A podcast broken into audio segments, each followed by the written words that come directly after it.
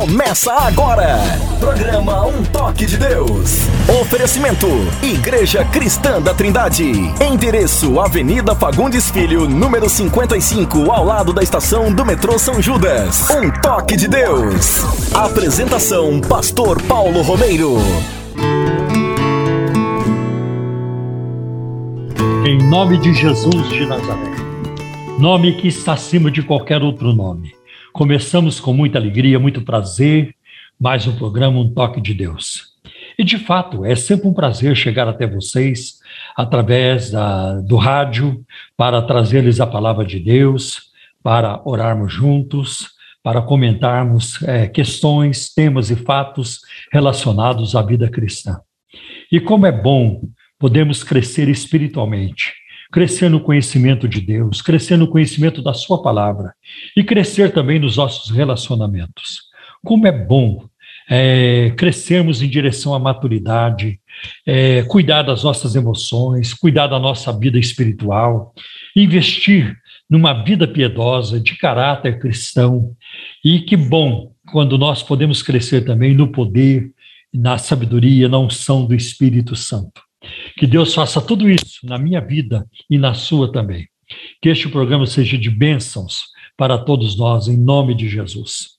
Comigo no programa, como sempre acontece, pastor André Henrique, nosso pastor da igreja lá em Osasco, a Igreja Cristã da Trindade em Osasco, ICTO. E nós vamos agora ouvir as suas palavras iniciais, seus cumprimentos, porque estaremos juntos com vocês, o André e eu, até o final do programa. Um abraço, querido. Tudo bem, André? Paz, meu querido pastor, bom dia, bom dia a todos os nossos queridos ouvintes. Mais um sábado que estamos aqui para fazermos um programa para a glória do nosso Deus. Deus até aqui tem nos ajudado, tem nos sustentado. Glória a Deus. Quero deixar um abraço a todos os nossos ouvintes, os nossos queridos irmãos aqui de Osasco, de Carapicuíba, Alphaville, os irmãos ali de Barueri nossos irmãos aí da sede, de Pirituba, de Cosmópolis, Perus, um grande beijo a todos. Que Deus nos ajude a fazermos um bom programa e que tudo que fizermos aqui venha convergir na glória do nome do nosso Deus. Quero lembrar aos nossos ouvintes que você pode enviar as suas perguntas e também o seu pedido de oração pelo nosso WhatsApp, WhatsApp do programa Um Toque de Deus, que é o 0 operadora 11 97402 1961. 0 operadora 11 97402 1961.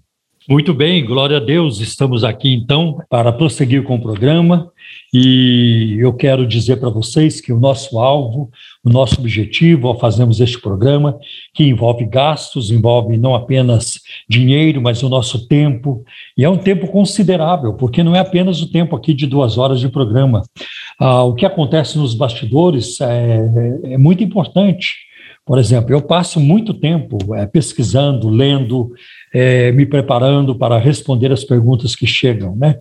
E, e às vezes tem perguntas que não nem dá tempo de preparar. Elas chegam e nós vamos respondendo. Então, é, é um esforço considerável mas que nós o fazemos com muita alegria, com muito prazer. Sim. Sabendo, né, André, que o nome do Senhor nosso Deus está sendo glorificado. Amém. Que a, o povo de Deus está sendo também beneficiado, que a, a igreja ganha, o reino de Deus ganha e o inferno perde. Isso é muito importante. Isso né? que é importante, exatamente. É, é, muito importante. Então, nós vamos a, é, fazemos o programa para a glória de Deus. E aqui quero reafirmar, quero repetir que se durante o programa você tiver uma pergunta sobre a Bíblia, sobre religiões, sobre a, o cristianismo em geral, a fé cristã, sobre é, família, sobre ética bíblica, ética cristã, a, a ética em geral. Se você tem alguma pergunta sobre é, sobre crenças, crendices, questões relacionadas à fé. Entre em contato conosco no número que o pastor André já lhes informou e, na medida do possível, nós responderemos suas perguntas. E, é claro, logo mais, é, daqui a pouco, ouviremos a mensagem da palavra de Deus e eu creio que essa mensagem servirá muito para a nossa vida espiritual, para a nossa edificação, para o nosso crescimento e, e, uma outra coisa também que você pode fazer é, é, difundir o nosso trabalho, o nosso ministério. Ajude-nos, né? É, nós temos, por exemplo, daqui a pouco você vai ouvir na hora dos avisos, nós temos é, também, a, atuamos através do Facebook, do YouTube, de outras mídias sociais e precisamos muito que você nos ajude a espalhar a verdade da palavra de Deus. Então vamos, Amém. neste momento, ouvir a palavra de Deus. Que Deus fale profundamente aos nossos corações. No programa Um Toque de Deus, Momento da Palavra, com o pastor Paulo Romeiro. Momento da Palavra. Convido a todos que puderem, por gentileza, abrir a Escritura novamente para a nossa reflexão no Evangelho de João, no capítulo 19. João capítulo 19, versículos 23 e 24. Tendo crucificado Jesus, os soldados tomaram as roupas dele e as dividiram em quatro partes, uma para cada um deles, restando a túnica. Esta, porém, era sem costura, tecida numa única peça de alto a baixo. Não a rasguemos, disseram uns aos outros. Vamos decidir por sorteio quem ficará com ela. Isso aconteceu para que se cumprisse a escritura que diz: Dividiram as minhas roupas entre si e tiraram sorte sobre as minhas vestes. Foi o que os soldados fizeram. Quatro peças do vestuário e cada soldado levaria uma: um lenço de cabeça, como que um turbante, as sandálias, o cinto e a capa, porque eram quatro soldados uma unidade era composta de oito soldados. E ali, naquele momento, havia uma meia unidade, quatro soldados. Mas havia uma quinta peça, o manto, a túnica, talvez presente da sua mãe. Por isso lançaram sorte, e João faz questão de dizer que era uma, uma túnica sem costura, de alto a baixo, pois o sumo sacerdote usava também uma túnica de linho sem costura. E nós vamos ver em Levíticos, capítulo 21, versículo 10, que o, o sacerdote não podia rasgar as suas vestes, mesmo no momento de raiva, de ira, né? Ele não podia fazer isso. Ah. E uma coisa muito interessante também, que eu me lembrei agora, eu posso me esquecer daqui a pouco, é que os soldados eles haviam levado algum tipo de jogo para eles se ficarem lá ao pé da cruz, é, jogando, matando o tempo, né? ter o que fazer. Então, quando eles precisaram lançar sorte, ali já estava um jogo de dado, ou qualquer outro jogo, ou cartas, qualquer outra coisa que eles usassem, estaria ali à mão para eles é, fazer esse sorteio aí. Contrariamente aos quadros que retratam a crucificação de Jesus, o nosso Senhor ele morreu nu. E é um outro detalhe muito, muito horrível, é uma vergonha abjeta a que submeteram o nosso Senhor tiraram toda a sua roupa. Então, muitos quadros, e é claro, sabiamente, eu também acho, colocam alguma roupa em volta é, do corpo de Jesus, é, principalmente nessa área. Né?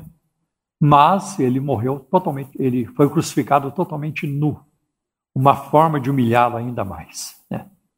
Na vida e na morte de Jesus, governadores, multidões, rebeldes e líderes religiosos executam a ordem de Deus. O Supremo Diretor montou a peça, escreveu o roteiro através dos seus profetas e montou o palco com seus atores. Pilatos foi um dos atores, Herodes foi outro. Né? E nós vamos ver aqui o sumo sacerdote sendo um dos atores, o centurião do Calvário, outro ator, a, a multidão estava ali também, né? Atuando, e também as mulheres, os amigos e, e, o, e João eram atores nessa peça produzida pelo nosso Senhor, Rei dos Reis e Senhor dos Senhores. O que é que estava acontecendo? A Escritura estava se cumprindo.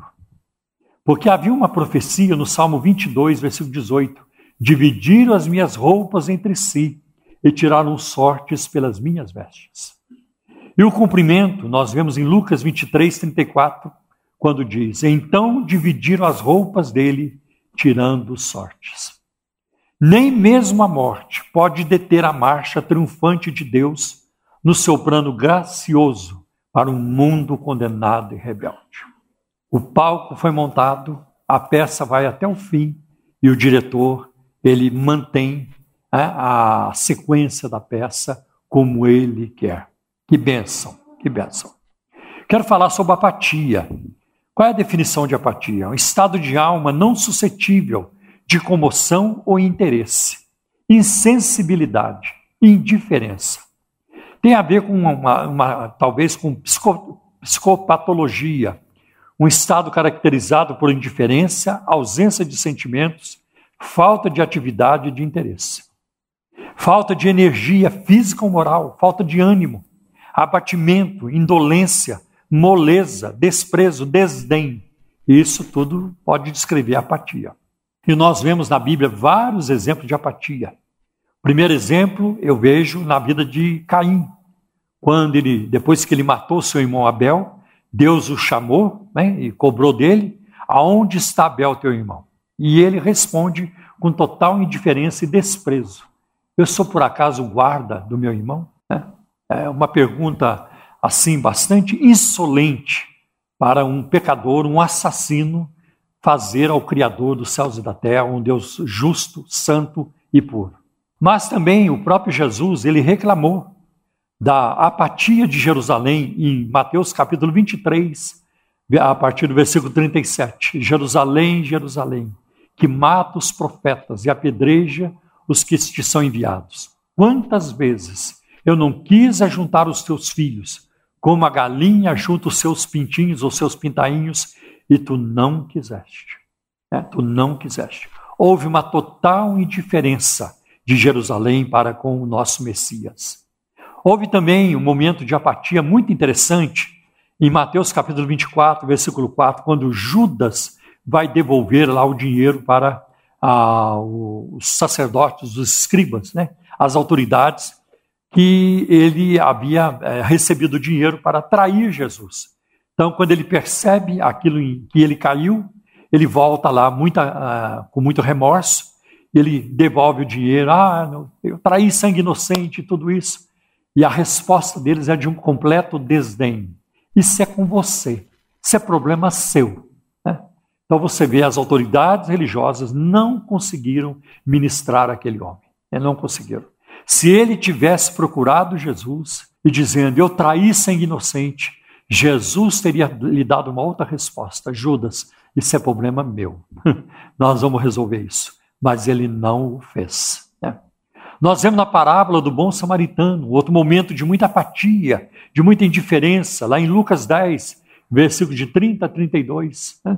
quando Jesus conta a parábola do bom samaritano. Né? Então havia um homem descendo de Jerusalém, caiu na mão dos salteadores, é, bateram muito nele, é, tiraram a sua roupa, ele ficou meio morto, jogado ali na estrada. Aí passou um sacerdote, olhou e foi embora. Passou um levita, né? olhou também e não quis saber de nada, uma total apatia. E foi um samaritano que não se davam bem com os judeus. Foi ele quem parou e cuidou daquele homem. Nós vemos a apatia de Félix para com o apóstolo Paulo em Atos 24, versículo 25. Quando Paulo estava pregando para o governador Félix, e ele ficou com, com muito medo da pregação, porque era uma, é uma pregação de juízo, falava de justiça, e Paulo foi grandemente usado por Deus, mas teve um momento que ele disse: A gente vai te ouvir em um outro momento, agora a gente não tem tempo para te ouvir. Numa completa apatia.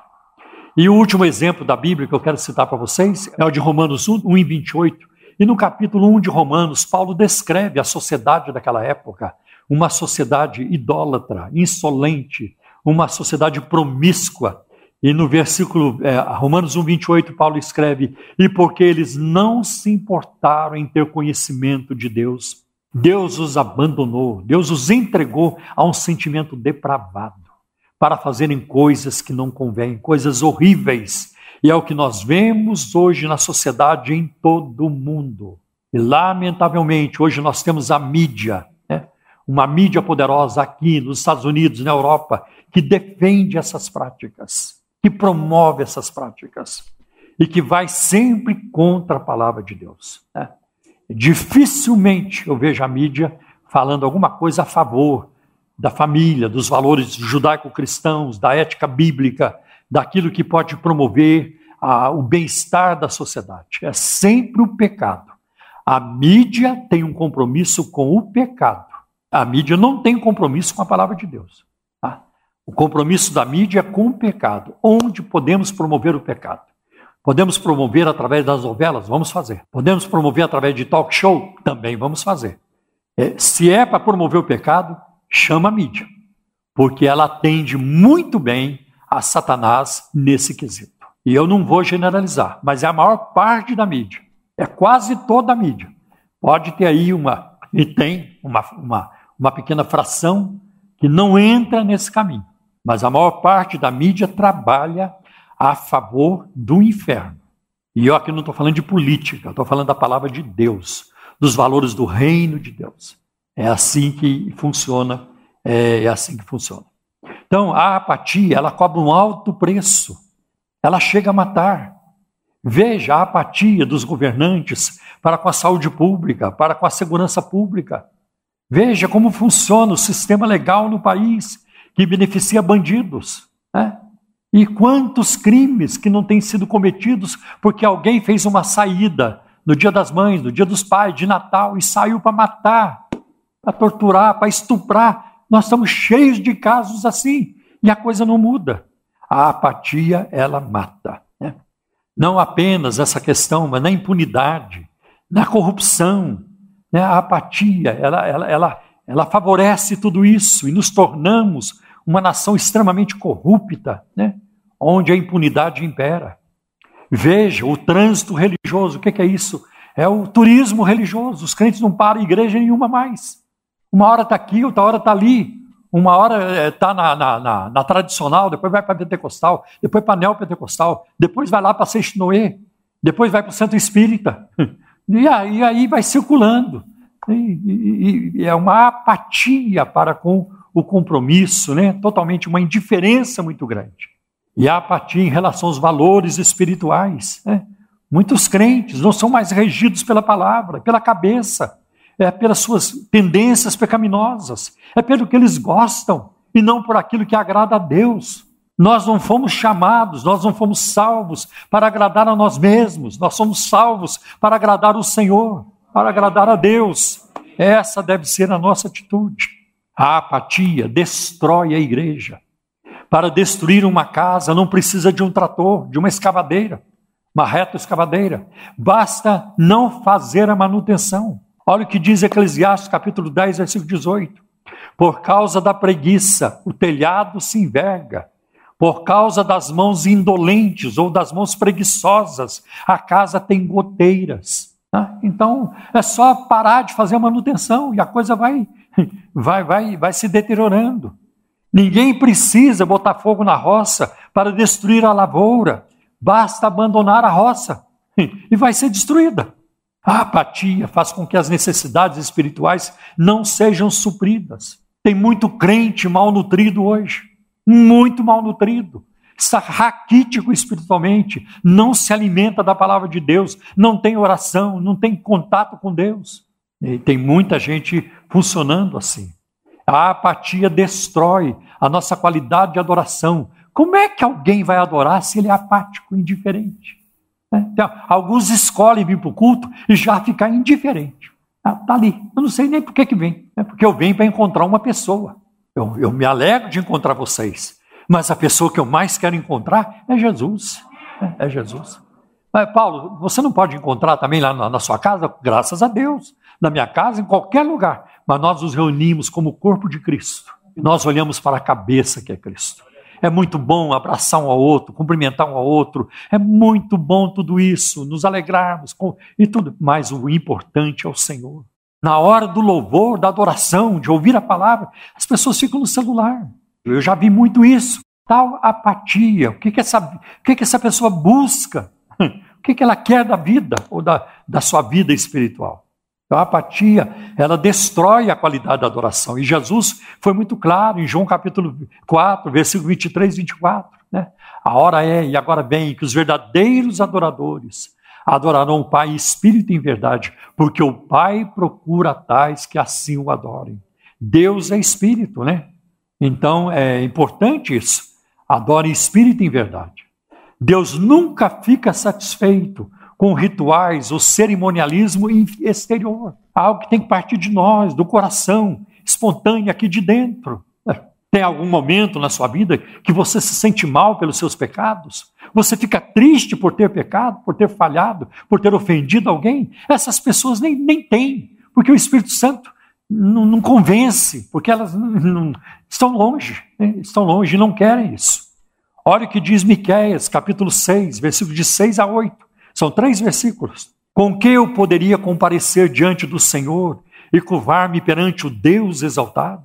Deveria oferecer holocaustos de bezerros de um ano? Ficaria o Senhor satisfeito com milhares de carneiros, com dez mil ribeiros de azeite? Devo oferecer o meu filho mais velho por causa da minha transgressão, o fruto do meu corpo por causa do pecado que eu cometi? Ele mostrou a você, homem, o que é bom e o que o Senhor exige. Pratique a justiça, ame a fidelidade e ande humildemente com teu Deus. Nós sabemos, é fácil, é fácil captar isso.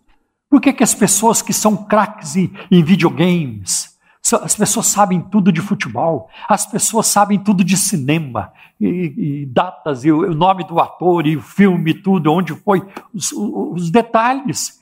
E as pessoas não sabem mais da palavra de Deus não tem coisas para contar. Elas contam tudo da vida lá fora, mas não tem mais nada para falar da Escritura. Então a gente precisa voltar a andar humildemente com nosso Deus. Meus irmãos, devemos estar atentos e reverentes durante a oração, durante o louvor, durante a pregação, a ministração, o momento da contribuição e com as pessoas ao nosso redor. Uma irmã veio falar comigo, pastor, eu preciso ir ao banheiro de vez em quando porque eu tomo remédio para pressão. Totalmente compreensível. Tem nada contra. Eu não vou ficar olhando para a pessoa com um olhar é, né, fulminante. Né? Tá indo. Não, de maneira alguma. E eu não quero que ninguém aqui se sinta assim. Agora eu preciso ir ao banheiro. Como é que o pastor vai olhar? Não vou olhar com raiva nenhuma, porque eu não posso policiar vocês. Eu não posso dizer agora vocês podem ir, agora não pode. Aquela irmã pode ir, aquela não pode. Não, isso aí, isso aí está em cada um de nós. Está em cada um de nós. Vou ficar vigiando. Tem jeito. Mas eu quero sugerir uma coisa: quando você chegar na igreja, já vai ao banheiro. O período do culto, para a maioria de nós aqui, é suficiente para a gente não precisar ir ao banheiro durante o culto. É suficiente, a maioria. Tá? Às vezes eu vejo adolescentes né, saindo do culto para ao banheiro. Gente, eles não precisam. Né, eles não precisam, porque no sistema deles funciona muito melhor que o meu. E eu não faço isso. Eu não saio do culto para o banheiro. Então, é muito importante. E, às vezes parece que há uma tentação, parece que a gente está cedendo alguma coisa, algum enfado, alguma coisa que está me aborrecendo no culto. Eu vou dar uma saidinha para espairar. Não! A gente espaira é adorando, é na presença de Deus. É ali que está a nossa alegria, o nosso prazer.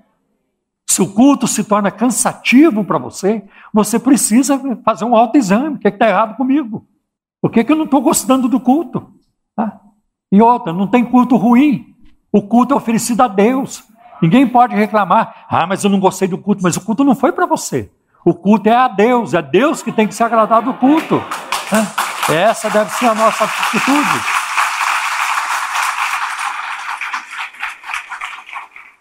Faça o seu culto.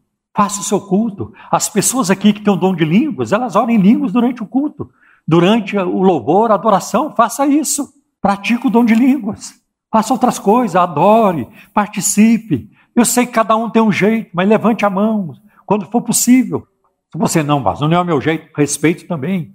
Mas que a sua adoração seja profunda, porque o mais importante não são gestos, não é a atitude do corpo, é a do coração. É essa que importa. Mas que, mas que você esteja envolvido com o Senhor. Isso é o mais importante de tudo. Outra coisa, a apatia tira então tudo isso, né? Olha o que a, a, a indiferença espiritual, a, apatia tira o primeiro lugar de Deus na, na nossa vida. E a indiferença espiritual acontece quando alguma coisa ou alguém se tornou mais importante do que Deus em nossas vidas. Eu posso dizer para você honestamente, diante de Deus, estou dizendo, essa mulher que eu tanto amo, que é a minha esposa, ela nunca ocupou o lugar de Deus na minha vida. E ela sabe disso. Eu amo mais a Jesus do que a. Porque se eu fizer o contrário, seria idolatria. Eu amo mais a Jesus. Então, ninguém pode ocupar o lugar de Deus na nossa vida e nada pode. Nada pode. Jesus falou muito sobre isso em Mateus 6,33. Mas buscai em primeiro lugar o reino de Deus e a sua justiça, e estas coisas vos serão acrescentadas. Em Mateus 10, versículo 37 e 38, Jesus disse: Quem ama seu pai ou sua mãe mais do que a mim, não é digno de mim, não me merece. Quem ama seu filho ou sua filha mais do que a mim, não é digno de mim. E quem não toma sua cruz e não me segue, não é digno de mim, não me merece. Se Deus não aceita colocar os entes queridos antes dele, tem gente que quer colocar futebol na frente, política na frente, televisão, shopping center e um punhado de outras coisas né, que vão entrando aí na, na frente de Deus.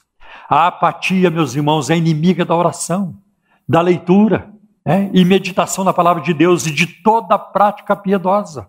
A apatia destrói a alma.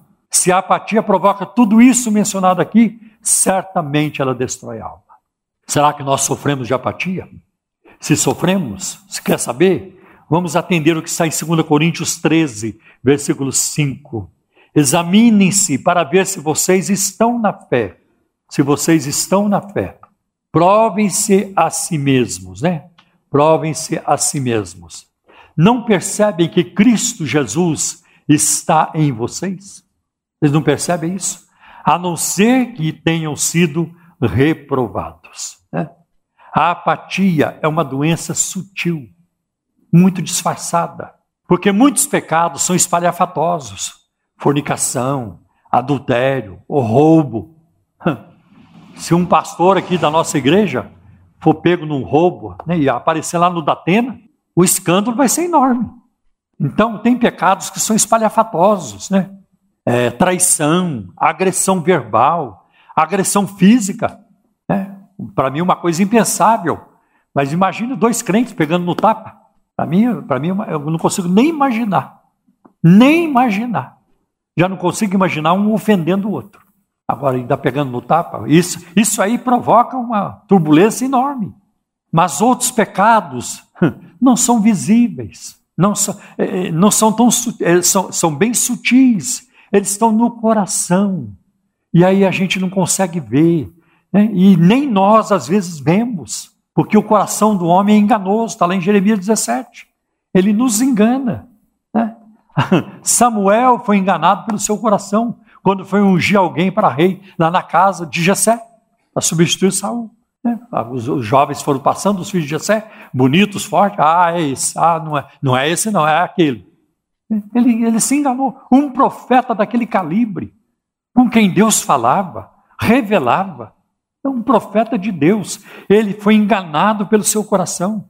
Assim também nós nos enganamos. Nós nos enganamos. Então, tem coisas que não, é, não são visíveis, mas estão lá de forma disfarçada inveja, orgulho, arrogância, cobiça, apatia. É, é o que nós vemos em Jeremias 17,9. Você já viu uma pessoa arrogante reconhecer que é arrogante? Não, elas não reconhecem. Uma pessoa soberba reconhecer que é soberba? Muito difícil. É uma pessoa, na verdade, ela diz assim: eu sou muito humilde, sabe? É, é sou muito humilde. Né? Sou muito humilde. E olha que eu consegui ser humilde sem a ajuda de ninguém. e por aí afora vai. É. Então, é, elas não reconhecem. A apatia primeiro surge no coração, depois ela se manifesta nas nossas ações. Né? Veja as manifestações da apatia, né? Ah, o que, que ela causa em nós? Ela causa uma perda do zelo pelas coisas de Deus. E nós vemos em Romanos capítulo 12, versículo 11: Nunca lhes falte o zelo, o cuidado, sejam fervorosos no espírito, sirvam ao Senhor. Não basta ser crente, tem que ser penteca, é mais ou menos assim. Tem que ser fervoroso. Nem que não seja pentecostal, mas tem que ser fervoroso. Tem que ter fervor, tem que mostrar vibração, eu vibro com Jesus. Jesus é maravilhoso. Acho muito bonito isso. Tem que ter vibração, tem que ter zelo. Olha, em Atos capítulo 2, versículo 42, os discípulos permaneciam né, na, na, na oração, na comunhão, é, no partir do pão, na, na, na doutrina dos apóstolos, mesmo na perseguição.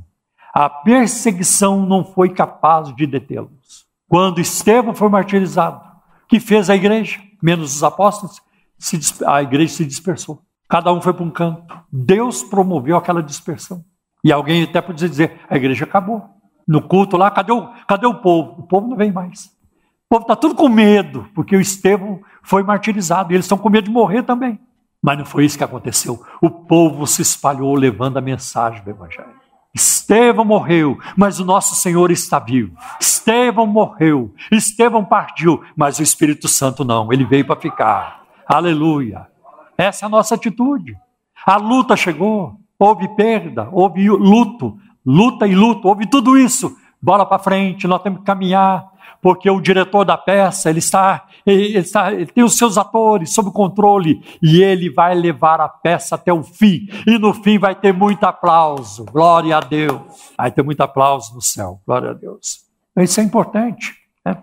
Nada conseguiu detê-los. Basta olhar Atos capítulo 8, versículo de 1 a 4. Filipe chega a Samaria, prega o evangelho, prega a Cristo e houve muita alegria naquela cidade. Atos 8, versículo 10. Outra causa, outra coisa que a apatia promove, a perda de interesse pelas coisas espirituais. Não há interesse em aprender a palavra de Deus. Não se conversa sobre a palavra de Deus ou sobre as coisas de Deus. Não há preocupação com as almas perdidas. Para quem você enviou uma mensagem de salvação essa semana? Pelo WhatsApp, pelo seu e-mail, pelo Facebook? Né? Com quem você falou? Isso é muito importante não há interesse em buscar o batismo com o Espírito Santo.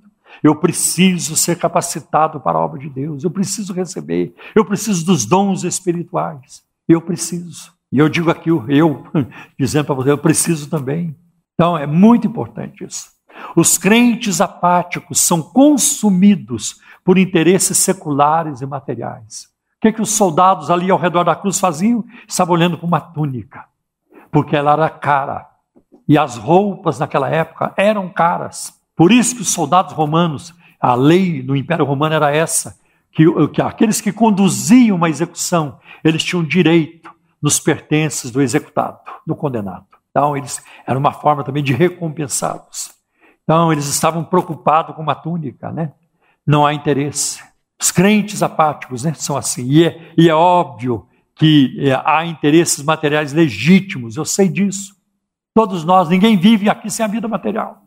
Mas temos que ficar dentro de um equilíbrio, de, da dosagem certa. A apatia endurece o coração. Porque na medida em que o ser humano vai vivendo, ele vai ficando pior. E um crente em Jesus, à medida em que ele vai vivendo, ele vai ficando melhor.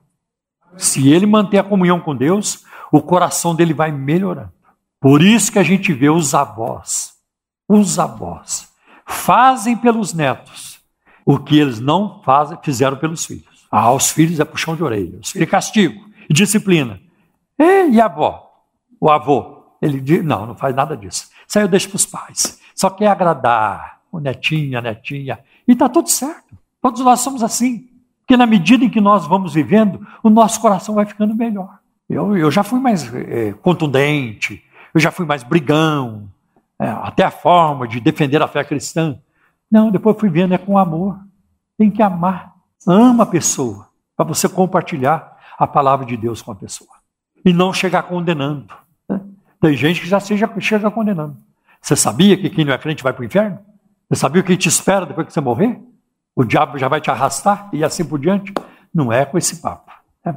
Então a gente vai melhorando na medida em que a gente vai vivendo. Mas as pessoas que não têm Deus, elas vão piorando, vai ficando amarga. Elas já elas passaram a vida toda treinadas, elas se especializaram em resistir a Deus. E elas sabem fazer isso muito bem. Eu convivi com pessoas assim, convivi com pessoas idosas, com mais de 90 anos, e não queriam nada, tinham suas próprias ideias, não queriam nada. Por isso que a maior parte das pessoas que recebem a Cristo como Senhor e Salvador o fazem na juventude. Na juventude. É importante, essa apatia endurece o coração. A apatia está aliada à perdição eterna.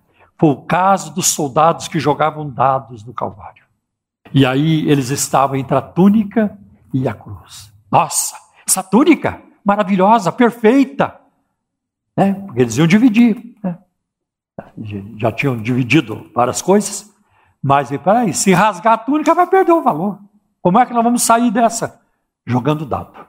Jogando dado ao pé da cruz. Eles não tinham noção do que estava se passando. Eles não tinham a menor noção no que eles estavam envolvidos. E nunca tiveram. E nunca tiveram. Ali estava o fato mais importante da história da humanidade, seguido depois de um fato tão importante quanto que é a ressurreição do Senhor, a morte de Cristo.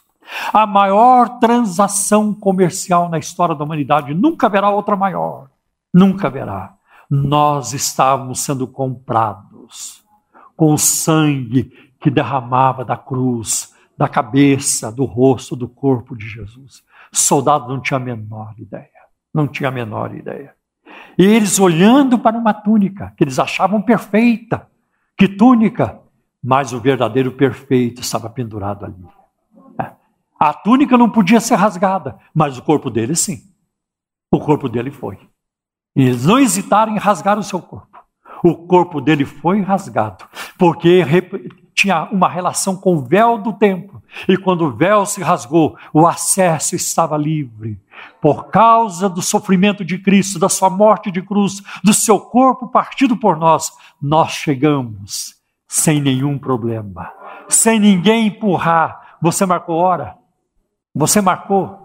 Você acha que você pode ser atendido? Hoje não dá para você ser atendido? Não existe. É o tempo todo. A porta se abriu para nós, porque o perfeito foi rasgado na cruz. Eles não tiveram a menor ideia. A menor ideia. Que pena. E eles saíram do Calvário e nunca tiveram noção, talvez. Talvez. Talvez nunca prestaram nem atenção, nem se lembraram mais tarde das palavras de Jesus, do que aconteceu ao redor da cruz. Talvez nem tivessem noção. Foi assim que aconteceu e foi isso que se passou. Então, que Deus nos ajude. Se existe alguma apatia na nossa vida, vamos deixar isso para lá e vamos nos envolver. E se você ainda não é crente em Jesus Cristo, você precisa receber a Cristo como Senhor e Salvador. Amém. Glória a Deus. Amém. Quero dizer-te que não me esquecerei de nenhum dos teus benefícios, ó Deus. Sou totalmente grato a ti por tudo que me fez. Oh, despertarei todo o ser para te bendizer, Senhor. Eu te amo, eu te adoro, Deus poderoso, por tua graça, salvo sou.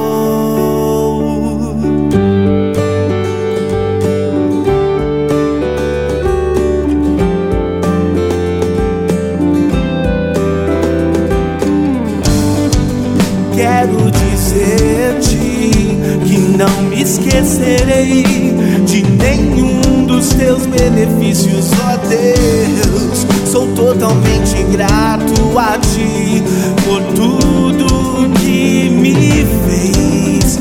Oh, despertarei todo o meu ser para te bendizer, Senhor.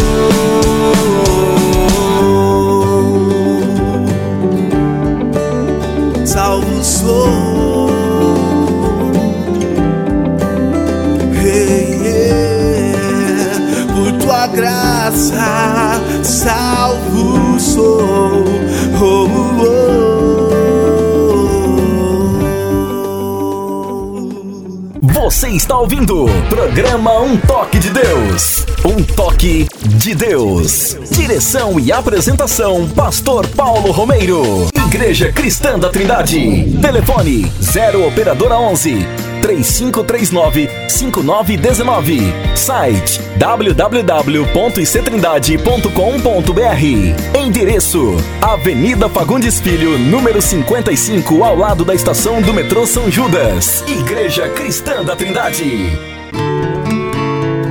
Bendito seja o nome do Senhor. É, somos muito gratos a Deus porque Ele fala conosco. Que bênção.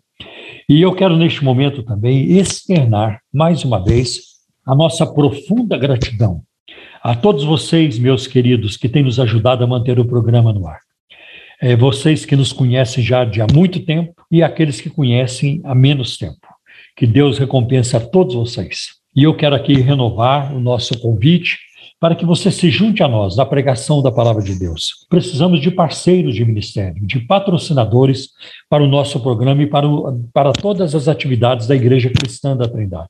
Queremos fazer mais pelo reino de Deus. Todos os cristãos de bom senso, todos os cristãos equilibrados, né, sabem que a obra de Deus não se faz sem recursos. Né? Até Jesus, ele precisou de recursos para desenvolver o seu ministério. Nós vamos ver, por exemplo, em Lucas capítulo 8, versículo de 1 a 3, que várias mulheres, né, entre outras pessoas, muitas outras, várias mulheres, e algumas eram muito importantes. Várias mulheres ajudavam Jesus, é, colaboravam, contribuíam financeiramente para o ministério de Jesus. Então fica aqui o nosso apelo, o nosso convite para que você, segundo a direção do Espírito Santo, se junte a nós na pregação da palavra de Deus, na tarefa de fazer discípulos, na tarefa de defender a fé cristã, no mundo conturbado e tão confuso de ideias, e lamentavelmente as mídias sociais, é, eu digo lamentavelmente pelo mal que ela causa. Mas é claro que, graças a Deus, também que as mídias sociais podem ser usadas para o bem e estão sendo usadas. Apesar da, da, do seu aspecto negativo, existe também o positivo. Então, é, hoje a gente pode fazer mais pela pregação da palavra de Deus. Então eu quero pedir para o pastor André, pedir ao pastor André neste momento, é, informar a vocês sobre os, os dados das contas bancárias que a Igreja Cristã da Trindade tem nos bancos Bradesco, no Banco Itaú e também na Caixa Econômica Federal. André, com você, por gentileza.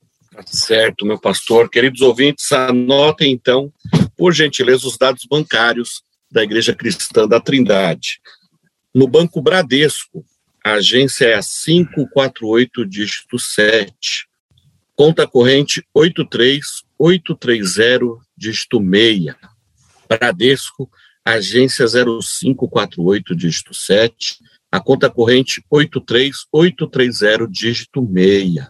Na Caixa Econômica Federal, agência 1374, operação 003, conta corrente 401010, dígito 0. Caixa Econômica Federal, agência 1374, operação 003, conta corrente 401010, dígito 0. No Banco Itaú, a agência é a 4836, conta corrente 16 924, dígito 5. Itaú, agência 4836, conta corrente 16 924, dígito 5. E as nossas chave Pix, né, as chaves Pix da Igreja Cristã da Trindade, a primeira é por e-mail, pxpix, pix.ictrindade.com.br, pix.ictrindade.com.br é uma das nossas chaves Pix, e a outra chave Pix é o nosso CNPJ, que é o 04 009 246 000185. 04 009 246 000185. Essas informações você encontra também em nosso site www.ictrindade.com.br. Programa Um Toque de Deus. Um Toque de Deus. Muito bem, muito obrigado, André. Que Deus recompensa a todos vocês e tenham certeza, como sempre digo, a eternidade revelará o fruto do nosso trabalho. E lembre-se também algo que eu sempre ensino: antes de Deus abençoar essa obra, vai abençoar você, porque é a partir da bênção que vem sobre a sua vida, a, a, o, o ministério também seja abençoado. Nós queremos também, neste momento, passar algumas informações muito importantes para vocês. Amanhã, domingo, o culto da manhã ele é transmitido online, é transmitido ao vivo. E o culto da noite, não. E além de, dos cultos da manhã e da noite, às 10 horas da manhã e às 18h30, nós temos também todo domingo, às 17 horas, a, a nossa escola bíblica dominical. Por enquanto, ela ainda é realizada online. Uh, futuramente, nós voltaremos à nossa escola bíblica presencial. E todo domingo, às 18 horas, nós também temos a ministração das crianças, que é uma atividade do Ministério Infantil da nossa igreja. E ah, também eh, queremos eh, informar vocês que nossas transmissões são feitas pelo Facebook, pelo YouTube, e você pode eh, acessar de lá. Outro aviso muito importante que eu tenho para passar para vocês é sobre o dia 15 de setembro. O dia 15 de setembro, ele cai numa quarta-feira. É quando retornará às atividades presenciais o, o ministério chamado Jardim de Oração, que é a reunião das mulheres, que acontecia até antes de, é, do fechamento pela pandemia, sempre aconteceu toda quarta-feira, às 14 horas. Estamos muito felizes, eu também, as irmãs estão maravilhadas, muito felizes de que nós vamos voltar com essa atividade a partir do dia 15 de setembro, aí sim, toda quarta-feira. E com a graça de Deus, eu espero estar lá também no dia 15 para receber as irmãs. Quero estar lá para cumprimentá-las, dar o apoio necessário, o que for preciso. Quero estar lá junto com essas santas mulheres de Deus e vai ser um retorno muito bonito. Né? Eu acho que esse recado da minha parte foi dado. Também quero avisar vocês, não se esqueçam de que toda quarta-feira, às 19 horas, né, a minha esposa e eu, a Simone e eu, temos, a, a, apresentamos a nossa live da oração, às 19 horas. Então, tem, um, tem uma palavra, cantamos, oramos, e é uma grande bênção, tem sido de grande edificação, toda quarta-feira. A minha live, ela costuma terminar é, cerca de 10 para as 8 da noite. E aí, às 20 horas, entra a live do pastor André. Então, a pastor André, logo após, após a minha live. Então, você tem aí a, a porção dobrada, né, André? É, Verdade. A, a benção, é uma, uma benção dobrada. dobrada, tá bom? Então fica aqui com esse com este nosso aviso. É, na igreja sede, toda terça-feira, sete e meia da noite, nós temos a reunião de oração e toda quinta-feira, sete e meia da noite, nós temos o nosso culto de ensino, de louvor, de oração, tem sido uma grande bênção. Venha, venha participar, venha crescer conosco na fé e no conhecimento do Senhor. Eu acho que são os avisos principais, André. Agora é contigo. Tá certo, pastor. Então eu vou pegar carona, né? Já que o senhor disse aí que na quarta-feira o senhor tem a live da oração com a Simone. Eu quero convidar você também a estar conosco, nos assistindo pelas redes sociais, ou também presencialmente aqui na Igreja Cristã da Trindade em Osasco, toda quarta-feira às 20 horas. Nós temos aqui o nosso projeto Raízes, que é um culto onde nós estamos estudando a palavra de Deus, estamos estudando as doutrinas fundamentais da fé cristã e tem sido uma grande bênção. Venha estar conosco pelas redes sociais e também presencialmente, toda quarta às 20 horas. Aos sábados, às 17 horas, nós continuamos também com a Escola Crescer, onde nós estamos estudando também as doutrinas da fé cristã Vem estar conosco todo sábado às 17 horas. Então, a gente estuda aí mais ou menos até às 18h30. Então, sábado, hoje aqui em Osasco é bem agitado. Às 17 horas nós temos Escola Crescer. E amanhã, domingo, nós estamos juntos a partir das 9h30 da manhã, orando, buscando a face do Senhor, joelho dobrado, já preparando o ambiente, preparando o caminho para o nosso culto em família, que começa às 10 horas. E todos vocês são nossos convidados todos os caminhos levam a Osasco, principalmente o pessoal que está aqui na região oeste de São Paulo, Barueri, Carapicuíba, Alphaville, Lapa, João 23, enfim, venham todos estar conosco. Estamos na rua Açucena, número 670, no Jardim das Flores, próximo ao quilômetro 18, também aqui perto da estação de trem Comandante Sampaio.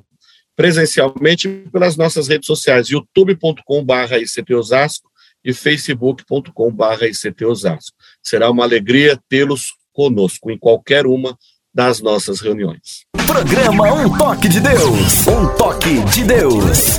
Um programa da Igreja Cristã da Trindade. Acesse o nosso site www.ictrindade.com.br. Bem, vamos na sequência do nosso programa Um Toque de Deus, passar para um segmento muito importante que é o momento de perguntas e respostas.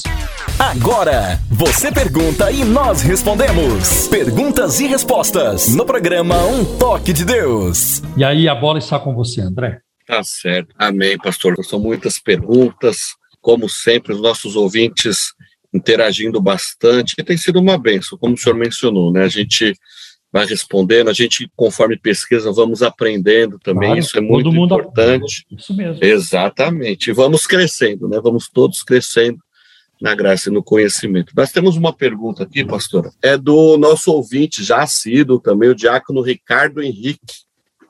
Ele diz assim, pastor, diz que tem observado por prática de alguns irmãos, principalmente pentecostais, o hábito de orar e abrir, abrir a Bíblia pedindo a Deus para dar uma direção acerca de determinado assunto. E onde eles abrem a Bíblia, eles tomam aquilo por conselho de Deus. Isso está correto? Ele diz isso porque ele praticou muito disso daí no início da sua caminhada cristã.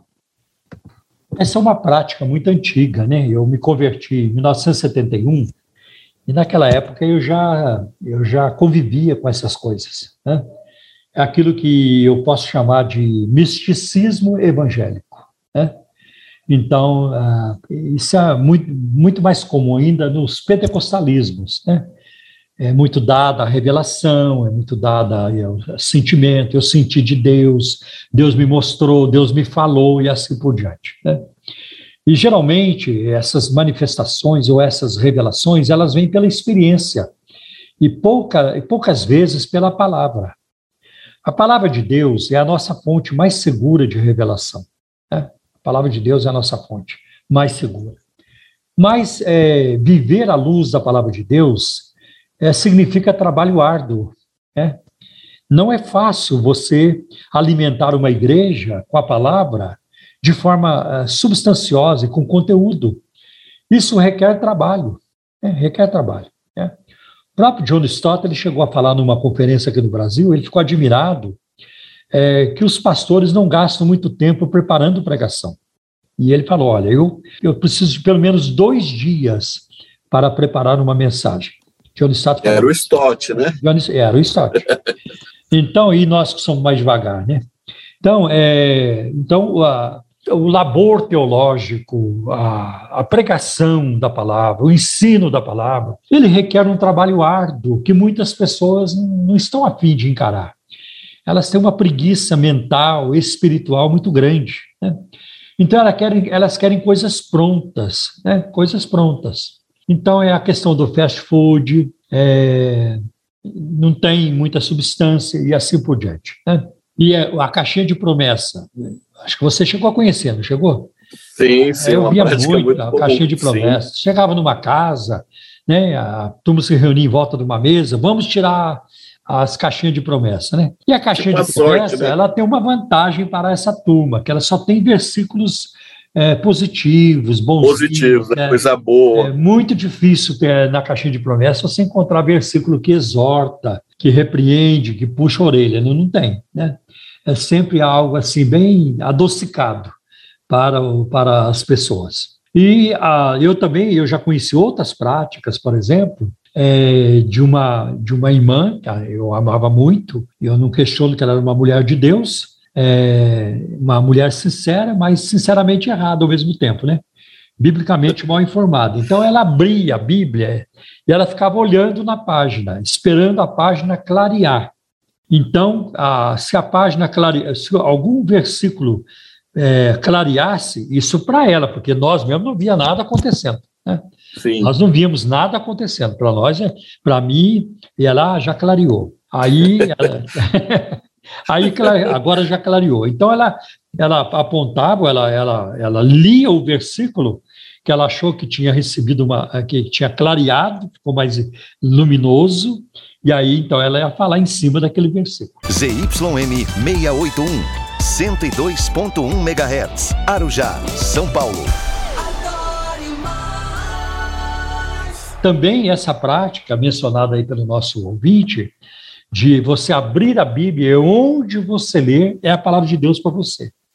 Ora, imagine se você abre a Bíblia e vai cair lá em 1 Crônicas, ah, capítulo 2, 3, 4, 5, 6, 7, 8. Esses capítulos. É um nome atrás do outro, fulano de outro, sim, genealogias, né? É, é, é complicado isso, né? E, então, não é, é, a Bíblia não ensina isso.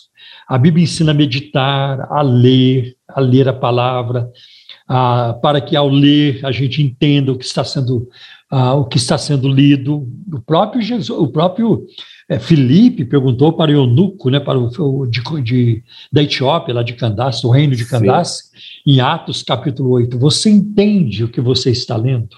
É. E aquele homem lia um texto do profeta Isaías, ele estava lendo, ele não estava esperando o texto iluminar. Ele estava com o rolo do profeta Isaías, um dos rolo, lendo né, uma, uma, uma parte do, do, da profecia. Então, é, como é que eu vou ler se não tem ninguém que me, me explique? Me explique. Geralmente, o pessoal que funciona ao redor disso, de abrir a Bíblia, e aonde ah, ler é a palavra de Deus para aquele momento, ou caixinha de promessa, ou esperar o texto clarear, são pessoas que não sabem nada, nunca tiveram contato com interpretação bíblica, com, com as regras da hermenêutica, é, nada, é, ou então a preocupação com o texto explicado, né? É, nunca tiveram qualquer preocupação com isso. Por isso, muitos abusos ah, que a gente sabe que existiram e ainda continuam existindo nos pentecostalismos e em outras igrejas também pode acontecer.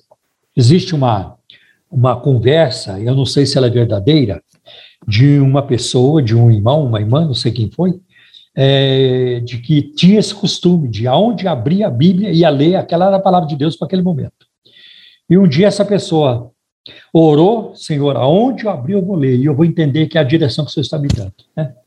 Aí a pessoa abriu e caiu naquele, naquele versículo, e Judas traiu Jesus.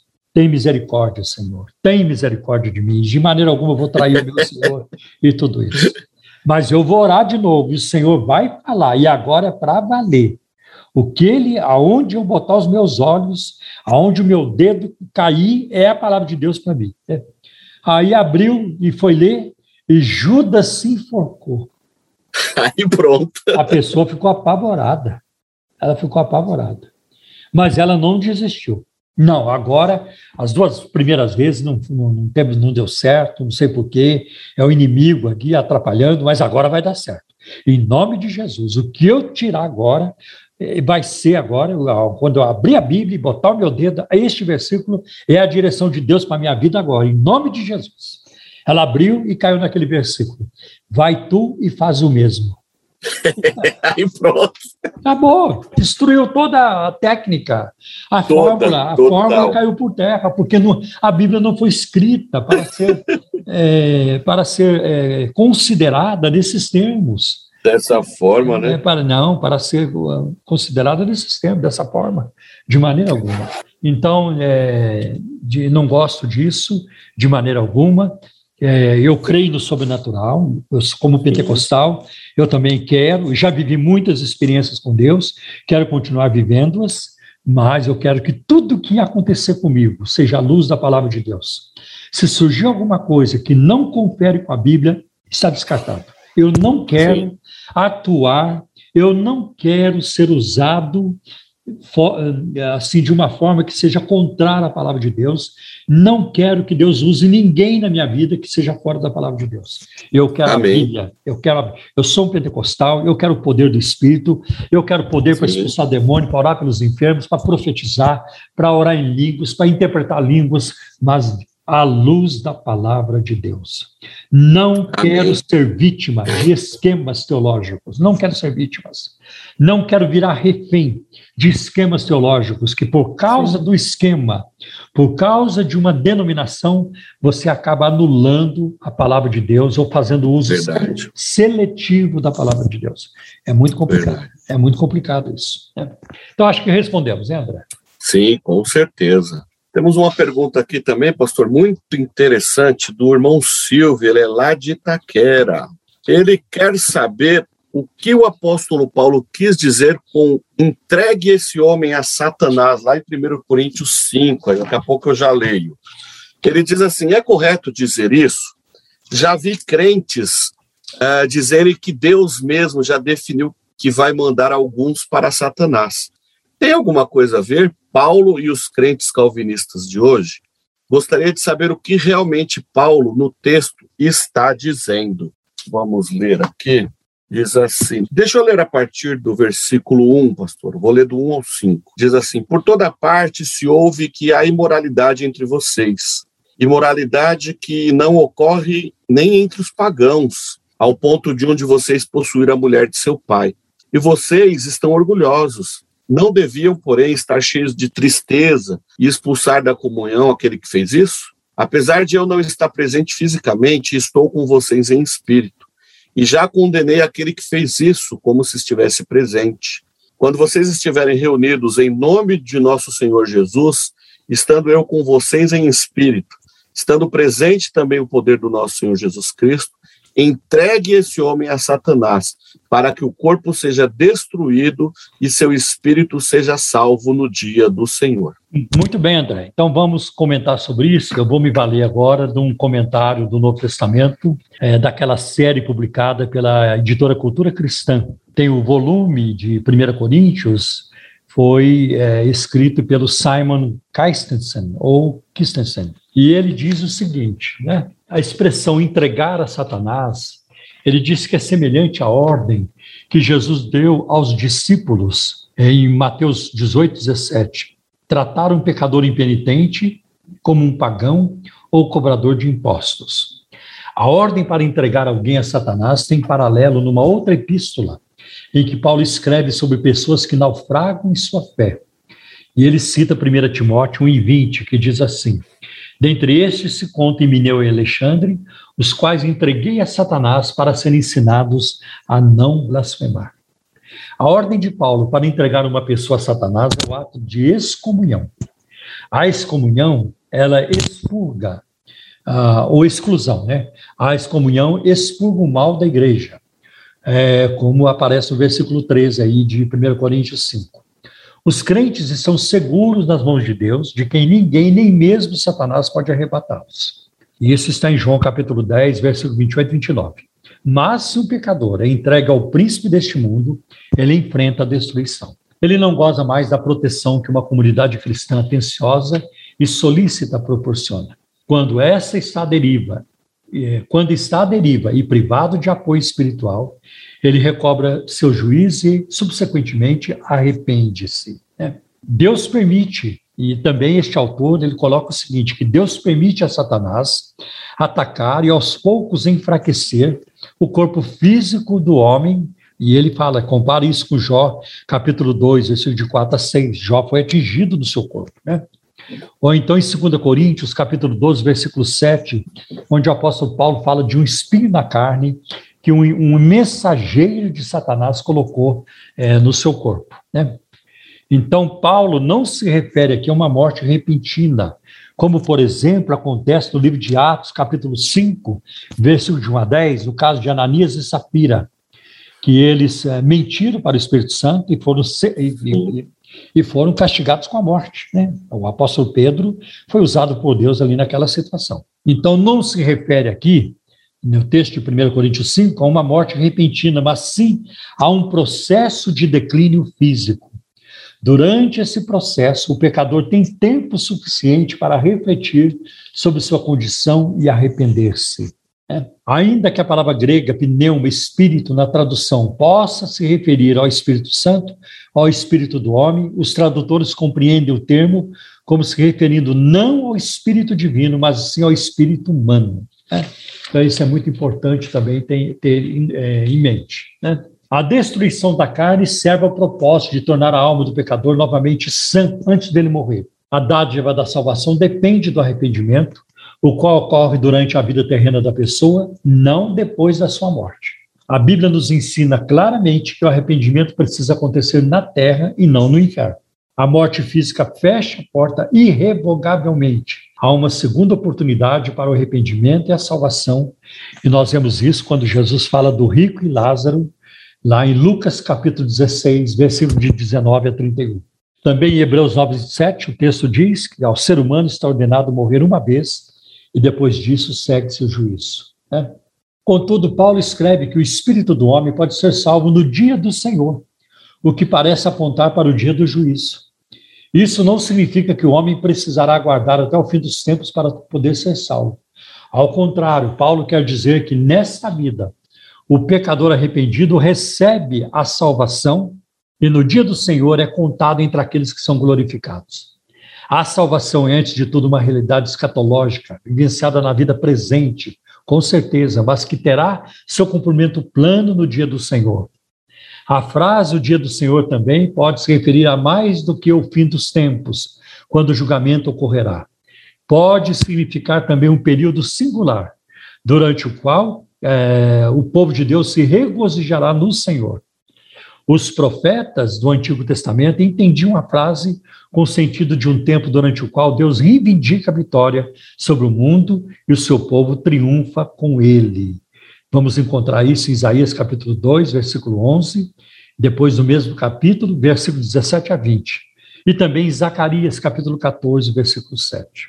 Na sua infinita sabedoria para levar um pecador ao arrependimento, Deus usa vários meios e métodos, né? como está lá em 1 Pedro 4 e 6. Deus está interessado na salvação da alma do ser humano. E as pessoas podem adoecer e até morrer por causa de pecado. Nós vamos encontrar, por exemplo, em 1 Coríntios 11, versículos 29 e 30, Paulo dizendo que ah, vários irmãos, por não, várias pessoas, por não discernir o corpo do Senhor, por tomar essa indignamente, Paulo diz: alguns Alguns estão enfermos e outros já dormem, outros já morreram. Né? Então, é, então é muito importante ter isso em mente também. E a expressão no dia do Senhor Jesus, Paulo espera que, ainda que Satanás destrua o corpo físico, o, o espírito do homem possa ser salvo no dia do juízo. Né? É, resta saber se esse homem foi restaurado física e espiritualmente, o texto não fala. Agora eu quero trazer ainda um comentário que aparece no livro de Mark Dever, é, publicado pela CPAD, A Mensagem do Novo Testamento. É um bom autor. E sobre isso ele diz assim: a santidade da igreja também envolve sua pureza. A discussão do capítulo 5 sobre a disciplina na igreja fornece um dos tratamentos clássicos da pureza da igreja. Um homem da igreja dormira com sua madrasta, a esposa do pai. No entanto, a igreja fica impassível em relação a esse escândalo. Eles estão até mesmo orgulhosos de sua tolerância. Paulo responde: seja é, o tal homem entregue a Satanás para a destruição da carne, para que o espírito seja salvo no dia do Senhor Jesus. E ele adverte-os a respeito da tolerância deles com o pecado. Não é boa a jactância de vocês, né? Este, é, essa vanglória de vocês. Não sabeis que um pouco de fermento faz levedar toda a massa? Em outras palavras, o pecado se espalha. Talvez você queira repensar a tolerância ao pecado da igreja. Não pense que a tolerância não tem consequências. Isso aqui está falando para nós pastores. Como pastor de uma igreja, depois de refletir a respeito dessa passagem, achei interessante o fato de Paulo não vociferar com o homem que está cometendo adultério. Ele vocifera, ele está bravo com a igreja por ter tolerado o pecado do homem. Ele está mais bravo com a igreja do que com o homem. Verdade. É, em relação ao homem, ele apenas diz para expulsá-lo da igreja, a fim de que possa ser salvo. Em outras palavras, a igreja enraiveceu mais a Paulo do que a atitude desse homem. Por quê? Muito pior que uma igreja na qual alguém comete adultério é a igreja que não fala nada sobre alguém cometer adultério. O primeiro é um erro individual, o outro é uma falta de toda a igreja. A tolerância deles solapa a exata vida da igreja, como se o sistema imunológico do corpo tivesse falhado. Quando isso acontece, a morte é evidente. Em última instância, Paulo está preocupado que o próprio evangelho seja subvertido pelo contágio do pecado. Se você não puder dizer o que a igreja não é, também não pode dizer o que ela é. Se a moralidade da igreja não for diferente da moralidade do mundo, como o mundo, como o mundo perceberá a distinção entre si mesmo e a igreja? A solução de Paulo é simples. Alimpai-vos, pois, do fermento velho, para que sejais uma nova massa, assim como estáis sem fermento. Capítulo 5, versículo 7 de 1 Coríntios. E a seguir, ele diz: Já por carta vos tenho escrito que não vos associeis com os que se prostituem. Versículo 9. Ele não diz que no mundo não, que, que no mundo não deve associar, se associar com pessoas sexualmente imorais, ou eles teriam que deixar o mundo. Versículo 10. Não. Ele proíbe a associação com pessoas que se chamam pelo nome de Cristo e, todavia, levam uma vida mundana, indistinta do mundo. E no versículo 11 ele diz isso: que não vos associeis com aquele que, dizendo-se irmão, for devasso, ou avarento, ou idólatra, ou maldizente, ou beberrão, ou roubador. Com o tal, nem ainda com mais. No último versículo desse, desse capítulo, Paulo cita as palavras de Deus para o povo de Israel enquanto este se prepara para entrar na Terra Santa. Versículo 13: Tirai, pois, dentre vós a esse Nico. Né? Tem também Deuteronômio 13, versículo 5. Por que Paulo diz isso? Não porque Deus, no final das contas, decidiu condenar o homem que dorme com a esposa do pai, nem porque a igreja pode despachar pessoas para o inferno. A igreja não pode. Antes, o homem deve ser expulso da igreja para que seu espírito seja salvo no dia do Senhor Jesus. Todo o processo de disciplina pretende ser uma advertência para as pessoas. A disciplina capacita a pessoa a ver a seriedade do seu pecado e assim evitar sua condenação ao alertá-la acerca de sua terrível condição. Capítulo 11, versículo 32. A disciplina também preserva a pureza e o testemunho da igreja.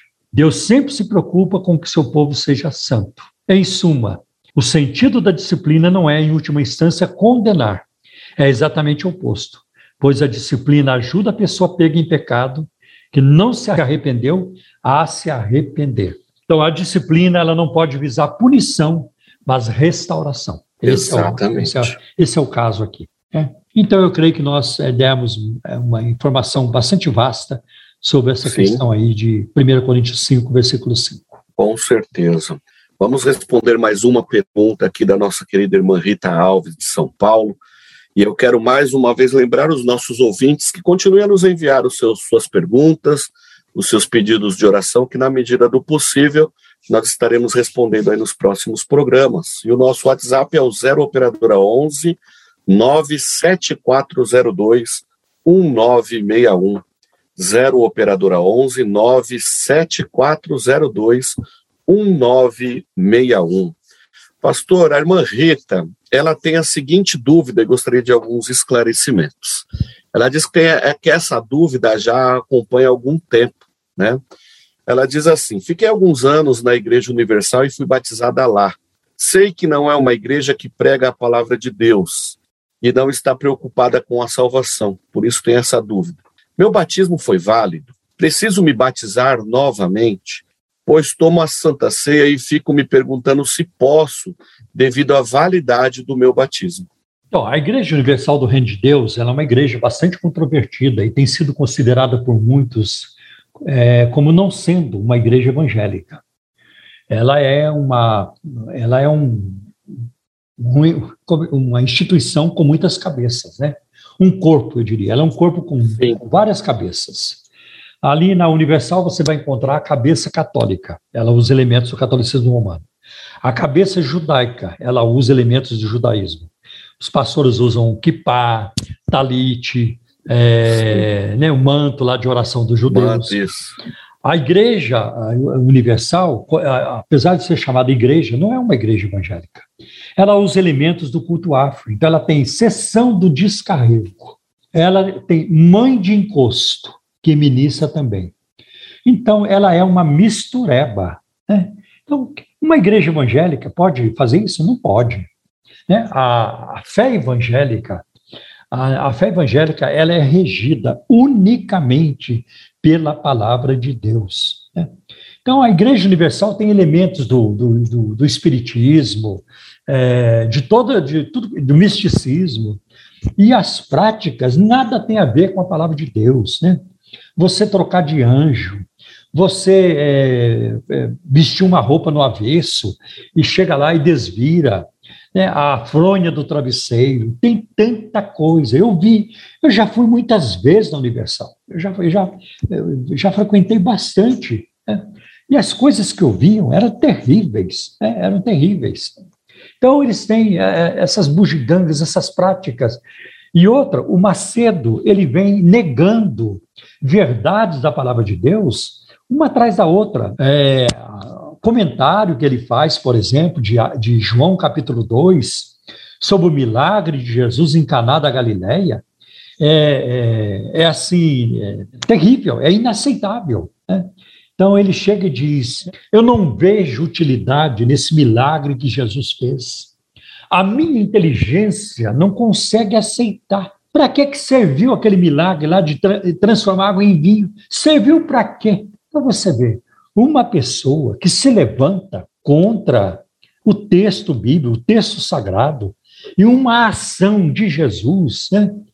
aí você vê o completo desdém que esse grupo tem pelo ensino da palavra de Deus. Estou interessado no texto explicado, não tem menor interesse nisso, né? menor interesse. Tanto que eles nem têm é, curso teológico, seminário teológico, né? mas o negócio ali é grana, é pedir dinheiro. É grana, grana, grana o tempo todo. Né?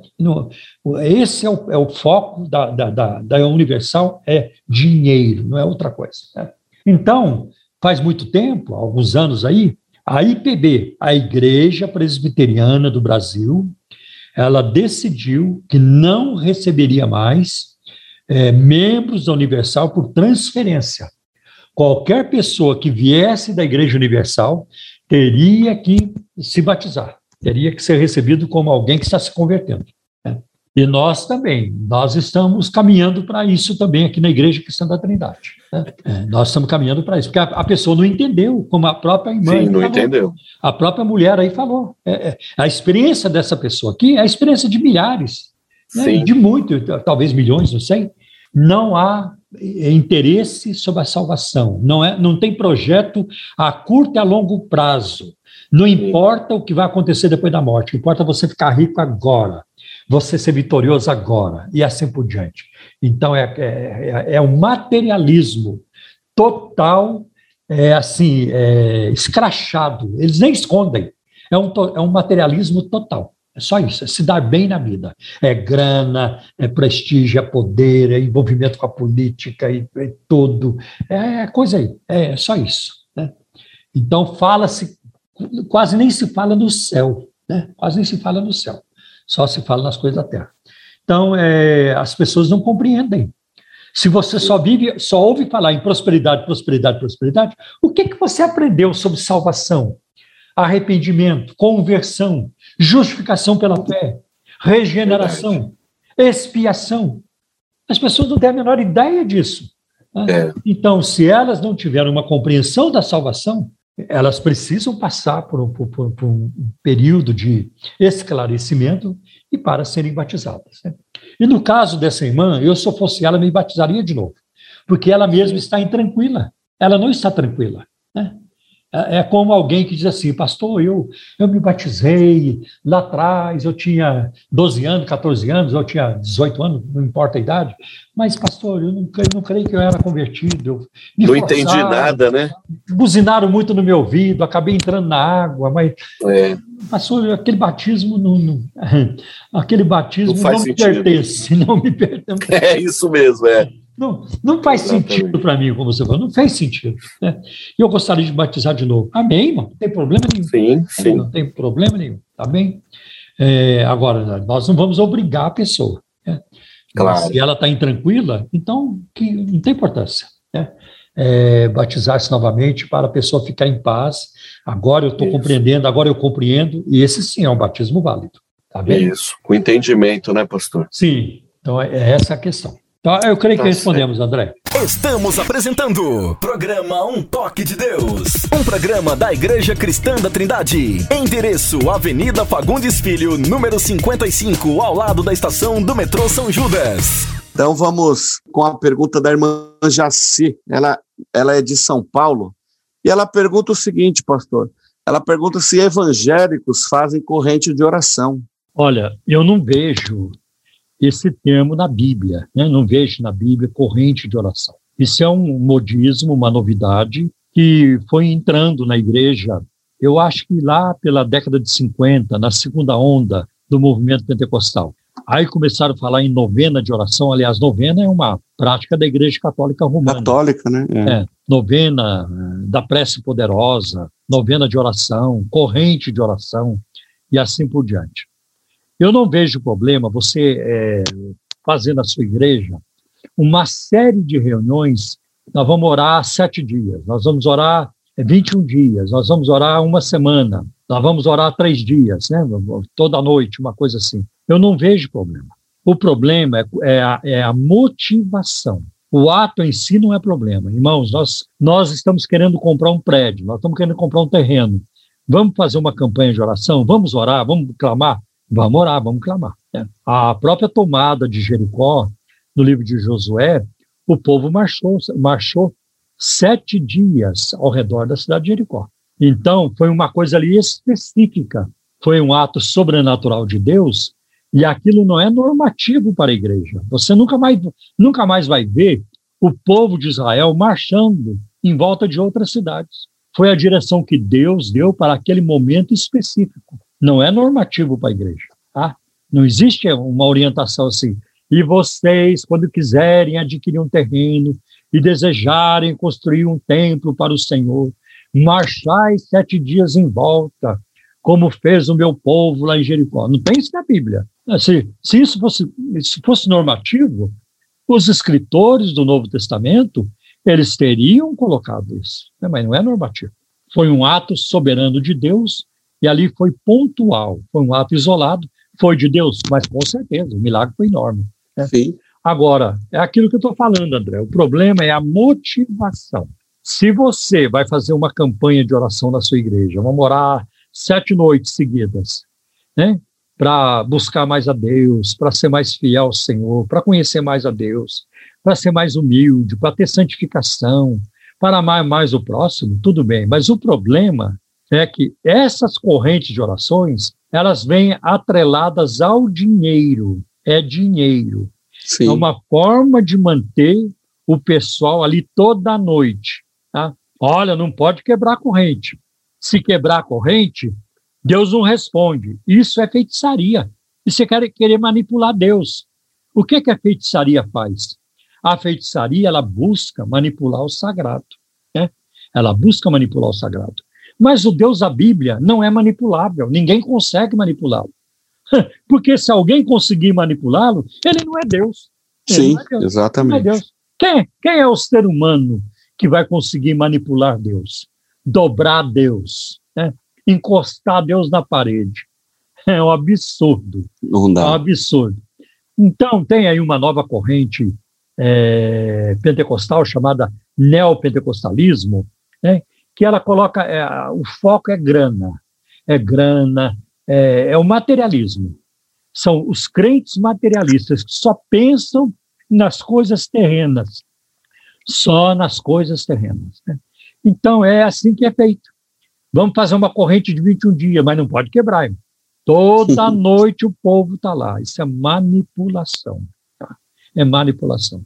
Agora, eu queria, eu desafio essa gente a fazer uma campanha, então, uma corrente de oração de sete dias, sem falar em dinheiro. Eu desafio. Quero ver se eles fazem. Eu duvido que eles consigam fazer. Sete noites de oração, mas nós não vamos falar em dinheiro, nós vamos falar em santificação, nós vamos falar em renúncia, nós vamos falar em, em humildade, nós vamos falar em, em é, amor ao próximo. Nem oferta nós vamos tirar, porque é uma reunião de Sim. oração, não é um culto normal. Tá? Eu, queria, eu queria ver se eles cons conseguiriam fazer isso, não conseguem.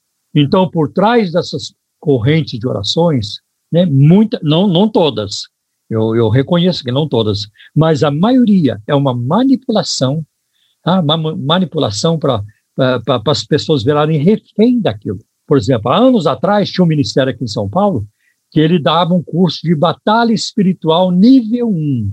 Ah, se você está com problema nisso e naquilo, tem tentação, tem casos de suicídio na sua família, tem casos de câncer, tem casos de pobreza constante, tem problemas é, dos olhos, tem problema neurológico, você precisa fazer batalha espiritual nível 1. Nível 1. Nível 1, tá? Senão você não ficará liberto. Se você mesmo, né, tem problemas aí com, com, com, é, com o demônio, você precisa fazer.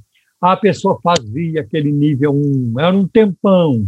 Quando terminava, a pessoa, olha, eu fiz, mas não resolveu. Ah, é porque você tem que fazer o nível 2. Hum, olha aí, agora vai fazer o nível 2, depois o nível 3. E cria, é, é para criar uma dependência nas pessoas, é para transformar as pessoas em reféns. Como é que pode alguém que diz, eu sou cristão, eu vou viver a vida cristã, mas eu vou, eu vou virar prisioneiro na mão desses inescrupulosos, desses aproveitadores. Eu vou virar refém Absurdo. Absurdo. Absurdo. Cristo nos chamou para a liberdade. Ninguém tem, ninguém tem o direito de manipular você. Ninguém. E você não se deixa manipular por ninguém. Se eles te ameaçarem, aí que você precisa mesmo cair fora. Olha, a mão de Deus é pesada. Olha, você está tocando no ungido do Senhor. Isso, aquilo. Isso é papo de malandro, tá? Hoje tem muitos pastores malandros, mas tem demais. Tem demais. Pastores malandros, cantores evangélicos malandros. O mundo gospel está cheio de malandros, de né? caretas. E o pior de tudo, esse mundo está é, cheio de crentes ingênuos, fracos, Sim. não conseguem, não tem senso crítico, não conseguem olhar na Bíblia o que está certo, vão acreditando nesses malandros, viram, viram reféns, viram vítimas deles. Né? Parece essa coisa aqui de, é, de cair em golpe. Parece, é. é. muito parecido. Faz questão. Cair em golpe, né? Então, é, eu, é, eu, acho, eu acho que nós respondemos essa questão sobre fazer corrente. Né? Jesus tá Cristo certo. rompe as correntes, né, André? Aleluia, exatamente. Jesus quebra Como... as correntes. É isso aí. Como o senhor bem disse, eu acho que a gente pode fazer várias campanhas de oração e com motivações corretas, né, em busca de justificação, de santificação, busca de santidade, busca de um aprimoramento no relacionamento com Deus, batismo com o Espírito Santo. Nós temos muita coisa para orarmos sem nos preocuparmos apenas com questões financeiras, né? Que Deus nos ajude Amém. a nos mantermos assim, né? Amém. Pastor Omário de Suzano, ele faz a seguinte pergunta: O batismo do Espírito Santo é quando a pessoa aceita Jesus? Como eu posso entender o dia de Pentecoste? Olha, o batismo com o Espírito Santo, ele é colocado na Bíblia como uma, como uma experiência subsequente à salvação, ou simultânea com a salvação. É, por exemplo, todo cristão, toda pessoa que recebeu a Cristo como Senhor e Salvador, ela tem o Espírito Santo. O Espírito Santo mora nela, ela, é, ela é templo do Espírito Santo. Perfeito. Ninguém precisa orar em línguas para saber que é templo e morada do Espírito Santo. Isso acontece na conversão. Então, não tem como você dizer, como muitos pentecostais no passado diziam, não sei se ainda um ou outro fala, que os batistas não têm o Espírito Santo, que os, os, os presbiterianos não têm o Espírito Santo, que os tradicionais não têm o Espírito Santo. Isso é uma mentira. Ah, isso é, é, revela uma pobreza muito grande. É, é até preocupante é, falar isso, né? Falar, né? Todo cristão tem o Espírito Santo. Agora, o batismo com o Espírito Santo, ele remete à experiência de Pentecostes. A experiência de Pentecostes, ela foi prevista antes de, do, do acontecimento. Por exemplo, em Joel capítulo 2, versículo 22, né? É, Joel já anunciou: derramarei do meu espírito sobre toda a carne. E este foi o texto que Pedro usou no dia de Pentecostes, em Atos capítulo 2, lá para os versículos 15, 16, 17. É, é, isso é o que disse o profeta Joel. Não apenas Joel falou sobre o batismo com o Espírito Santo, mas é, João Batista também. Ele vos batizará com o Espírito Santo. Olha o João Batista falando, né? É, João Batista, eu batizo vocês com água, mas após mim vem um que eu não sou digno de desatar as correias das suas sandálias. Ele as vos batizará com o Espírito Santo. Né? O próprio Jesus anunciou isso. Você pegar, pegar, por exemplo, se você olhar, por exemplo, para Marcos capítulo 16, né? Ah, depois do ah, Marcos capítulo 16, é, 15, 16, 17 em diante, Jesus diz: Em meu nome falarão novas línguas. Né? E, novas línguas. Exatamente. É aí. E aí, no Evangelho de Lucas, lá no último capítulo, né, no final do Evangelho de Lucas, Jesus diz: é, Eis que sobre vós envia a promessa de meu Pai. Ficai, porém, na cidade de Jerusalém, até que do alto sejais revestido de poder. poder. Então, o batismo com o Espírito Santo é um revestimento de poder. Ele é uma experiência após a conversão? Pode ser, e a Bíblia mostra isso. Você, você pegar, por exemplo, você olhar para Atos capítulo 1, versículo 5, Jesus diz: João, na verdade, vos batizou com água, mas eu vos batizarei com o Espírito Santo, e sobre vós envia a promessa de meu Pai. Ficai, porém, na cidade de Jerusalém, até que vós sejais revestidos por. Vocês serão batizados com o Espírito Santo, não muito depois desses dias. Atos 1 e 5. Vocês serão batizados, batizados com o Espírito Santo, não muito depois desses dias. Então, a pergunta que cabe aqui, André, é essa. Os discípulos, eles já eram salvos? Salvos, com certeza. Com certeza, com certeza, com certeza, com certeza né? Por exemplo, nós já falamos aqui em programas anteriores, né? Você pega, por exemplo, é, a, a João, capítulo 20, versículo 20, Jesus soprou sobre os discípulos, dizendo: Recebei o Espírito Santo. Né? Ah, então, os discípulos, eles já conheciam a Cristo. Olhar, por exemplo, para Pedro lá na praia, quando, quando ele foi restaurado por Jesus, toda vez que Jesus é, perguntou para ele, Pedro, você me ama? Ele dizia que sim. Jesus disse, apacenta os meus cordeiros apacenta as minhas ovelhas. Jesus não falaria isso para o incrédulo, para o ímpio. Né? E outra, o texto é muito claro. Pedro amava Jesus. Isso é uma característica Sim. dos salvos. Eu não conheço um ímpio que ama Jesus. Ele pode até falar, mas não, é como um bêbado falando. Não, eu creio. Eu estou firme. O bêbado, o bêbado fala. Né? Então, e tem um momento que Pedro diz assim para Jesus: Senhor, tu sabes tudo, tu sabes que eu te amo. E eu te amo. Então, ali, não tem o que duvidar, não tem o que duvidar. Pedro jamais conseguiria mentir para Jesus, jamais. O próprio Pedro falou, o senhor sabe tudo. Então, o batismo com o Espírito Santo, ele é, ele é um revestimento de poder. É, tem mais perguntas aqui sobre isso, então vamos tratar melhor depois. Sim. Conforme está em Atos em 8, né? Mas recebereis poder ao descer sobre vocês o Espírito Santo. Então, ele é. Ah, eu, e o Pentecostes é para todos. Também nós vamos tratar disso daqui a pouco. Né? É para todos, como Pedro colocou em Atos 2, versículo 38, né? 38 a 40. Eu falei que o ah. batismo com o Espírito Santo é subsequente à salvação e pode ser simultâneo também a salvação.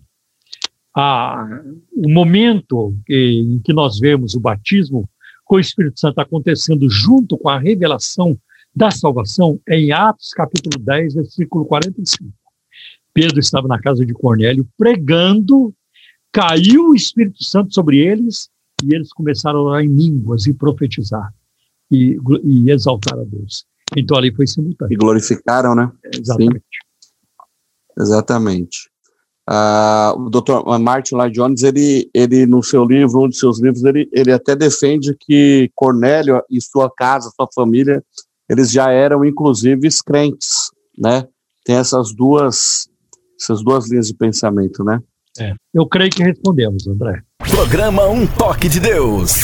Um Toque de Deus. Perguntas e respostas no programa Um Toque de Deus. Ah, pastor, a Regina de Itapsirica da Serra, ela gostaria de saber sobre unção.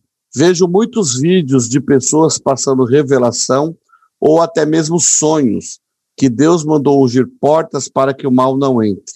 Isso tem base bíblica? Não tem. Não tem base bíblica ungir chave de carro, ungir cachorro, ungir gato, ungir porta Carteira de casa. profissional. Exatamente, exatamente. Ungir, ungir talão de cheque, ungir, talão de a, cheque. ungir a caneta para fazer prova. Isso é, é, isso aí é, é meninice, é criancice, é imaturidade. Crentes que não cresceram e se recusam a crescer. Se recusam a crescer. Tem um segmento hoje de crentes que faz errado, sabe que está fazendo errado e continua fazendo errado. Fazendo errado. Fazendo errado. É então eles não param, porque eles estão presos na superstição e eles não eles não são fiéis à palavra. Eles são eles são fiéis a si mesmos, né? mas não à palavra de Deus. Então isso não tem base bíblica. Nós vamos ver é, no Antigo Testamento, é, vamos falar, por exemplo, do óleo do azeite ele tinha múltiplos usos. Né? O azeite era usado para culinária, tempero, até hoje é. até hoje é. Até hoje é. Verdade. O azeite era usado na perfumaria. Né? O azeite era usado também como creme, né? Para é, para hidratar a pele, sempre foi. E o azeite, ele também é, ele foi usado, ele era usado para ungir os reis, os sacerdotes, né? e até os utensílios do tabernáculo, como está lá em Êxodo, capítulo 30, versículo 22. Né? E também é, nós vamos ver que no, no Novo Testamento, o, o, azeite, a gente vai ver, a unção no Novo Testamento, ela aparece em 1 João capítulo 2, versículo 20 e 27. Né? Vós tendes a unção dos santos, e sabeis tudo. O que é que João está dizendo ali? Uma outra versão diz que não, há, não precisa ninguém ensinar vocês. Não há necessidade que alguém os ensine. Né? Ali, em 1 João, capítulo 2, versículo 20 e 27, a unção do Espírito Santo concede aos crentes percepção, discernimento dos perigos que ah, rodeiam a igreja. Na época deles, tinha muitas heresias já. E uma dessas que João combate é o gnosticismo.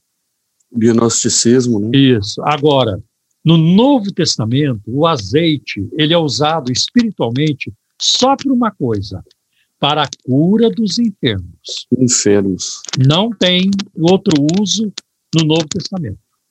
Ah, de, de ungir objetos, essas coisas, não existe. O azeite, espiritualmente falando, religiosamente falando, o azeite no Novo Testamento é só para os enfermos. Isso aparece em Marcos capítulo 6, versículo 13. E também em Tiago capítulo 5, versículo 14. Né? Está alguém entre vocês enfermo? Chama os presbíteros da igreja e eles vão ungir o enfermo. E a oração da fé salvará o enfermo, e se houver pecado, ser-lhe-ão perdoados. Perdoados. É, perdoado. Agora, a, a ideia em Tiago 5,14 é de que o doente deve ser ungido com óleo, o que aponta para o Espírito, porque a unção está muito ligada ao Espírito Santo. O Espírito Santo é unção. Por exemplo, se você olhar um, um texto de Isaías, né, a capítulo 61, versículo 1, que, já, que é um texto messiânico, que foi usado para Jesus no Novo Testamento. O Espírito do Senhor Jeová está sobre mim, Tá pelo sobre que me ungiu, porque ele me ungiu. Olha aí. né? Então a unção está ligada ao Espírito Santo, né? à sabedoria, ao poder do Espírito. Né? É muito interessante isso. né? Então, no em Tiago, eh, tem a ver com o Espírito, aponta para o Espírito Santo como doador da vida. É muito interessante. O livro de Jó nós vemos isso, né? O, o- Espírito do Todo-Poderoso me fez, né? Me fez. Muito, muito interessante. E o próprio nome e o próprio título de Jesus no Antigo Testamento e no Novo, Messias, né? É ungido. E o seu correspondente no Novo Testamento, o termo grego, Cristo, é, Cristo é, também significa ungido. Jesus o Cristo. Jesus o ungido. Né? Então era isso que eu- nós tínhamos que responder sobre essa pergunta, André. Pastor, a pergunta do Dagoberto é a seguinte: pintar a igreja de preto ou se adaptar ao público? Olha, é, pintar a igreja de preto é modismo. Então, são vários os modismos. Pintar a igreja de preto é um. A igreja vai Sim. ficar parecendo uma boate. É, Eu me lembro quando eu não era crente, isso há mais de 50 anos, eu ia numa ou outra boate, ele- o ambiente lá era preto. Então é modismo. Ou então colocar no nome da, da sua igreja, né? É, É, verdade. É, Church. é. I- Igreja da Canaã Celestial Church. A palavra church Verdade. no inglês é igreja. Já botou Já é igreja, igreja, lá né? no começo? Já botou Verdade. igreja lá no começo e vai colocar igreja no fim também. E fica assim: Igreja da, da Canaã Celestial, igreja. É, O primeiro, a primeira igreja está em português, a última está em inglês. Quer dizer, é, eu acho assim, de um mau gosto, de uma pobreza, de uma pobreza. É, a sabedoria passa longe. né? O bom senso, isso aí para mim é ridículo. O que que tem a ver num país continental como o nosso, que tem uma língua que todo mundo entende, que é o português? Por que, que eu tenho que colocar church na frente? Absurdo, absurdo. Ah, Por que, que não põe igreja? Por que, que É. não põe, põe, põe espanhol? Né? Põe espanhol. Né? E vai por outros termos também, né? É, põe, põe em latim, eclésia. Hum, é um absurdo. Então, são modismos. Agora, é, você falou uma parte da pergunta aí, é, é, como é que é? é pintar a igreja de preto, de preto ou se adaptar ao público. A Isso. igreja não faz isso. A Não verdade de Deus não se adapta ao coração perverso do ser humano.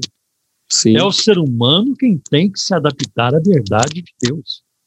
O que muita gente está fazendo hoje, eles estão tentando forçar a Bíblia a se curvar às tendências pecaminosas do ser humano. Mas Exato. isso é impossível. Eles estão perdendo tempo. Ah, eles estão perdendo tempo. É o ser humano que se curva à palavra de Deus, né? Como está lá no Salmo 40. Eis-me aqui, ó Deus. Deleito-me em fazer a tua vontade. A tua vontade, exatamente. é. É, e, e então, é, é o, é o que está lá em Deuteronômio, capítulo 6, né? a partir do versículo 4 e 5. E essas palavras que hoje eu te ordeno, você vai cumpri-las, vai obedecer. Ah, a gente não vai, não. Agora a gente está com os modismos aí, nós vamos fazer umas coisas diferentes. Ainda mais que agora a gente conheceu outros povos que a gente não conhecia no Egito, então nós vamos, nós vamos inovar. Não, a palavra de Deus é que prevalece. É isso que tem Exatamente. que. Tá bem? E essas igrejas que tentam se adaptar a um público, elas não prevalecem, né? Em Ah, algum- em algum momento cai. É outra coisa. Toda igreja que vive de modismo, ela vira refém dessa situação. Ela Exatamente. não consegue sair mais. Toda igreja que se abre para uma onda, porque isso é uma onda, vai passar. Daqui É, vai passar e vem outra, né? É, daqui uns tempos eles vão gastar dinheiro com tinta para pintar de outra cor, para tirar o preto e botar outra cor. Até aparecer a próxima onda. Qual é o próximo modismo? Vão fazer. São igrejas sem identidade, não tem nem declaração de fé, não sabem, não se posicionam, tá? É uma coxa de retalho e elas também dançam conforme o ritmo. Se for um ritmo bom, elas dançam. Se for do capeta, elas vão dançar também. Ela- Dançam elas também. Dançam também. Se for uma coisa Exatamente. é, complicada, vão dançar também. Não assimilam né, as coisas para colocar na igreja. Exatamente. É, é uma pena, é uma pena, e por isso que nós vemos hoje em dia nos nossos púlpitos, ah, nos púlpitos dessas igrejas, né? nos nossos não, mas nos, dessas igrejas aí, é qualquer tipo de música, qualquer tipo de letra, É. uma adoração ao homem, né? E outra, Então, assim, e, e muita gente sem caráter, ministrando É, exatamente. igrejas.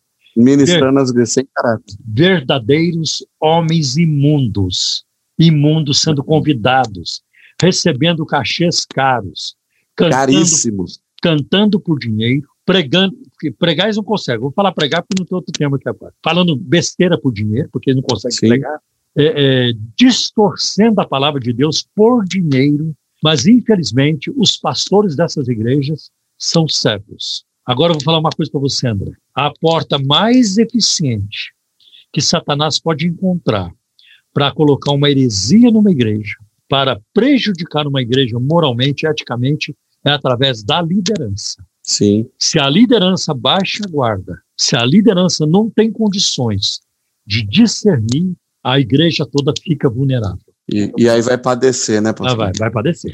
Vai, Vai padecer. padecer. É. Uma pena. Que Deus abençoe a todos nós com a exposição da sua palavra. Amém. Glória a Deus. Pastor, como já deu o horário aqui do nosso o nosso expediente, né, como diz o outro, nosso expediente aqui na rádio. Quero lembrar aos nossos ouvintes também o número do WhatsApp do programa Um Toque de Deus. Você pode mandar as suas perguntas, os seus pedidos de oração, que nós teremos uma alegria muito grande e, na medida do possível, estar respondendo a todos. Anote aí: 0 Operadora 11 9 7402 1961.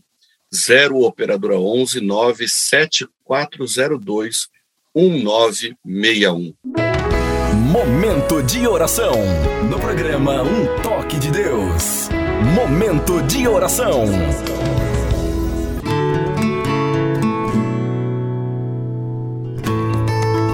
Glória a Deus, que bênção.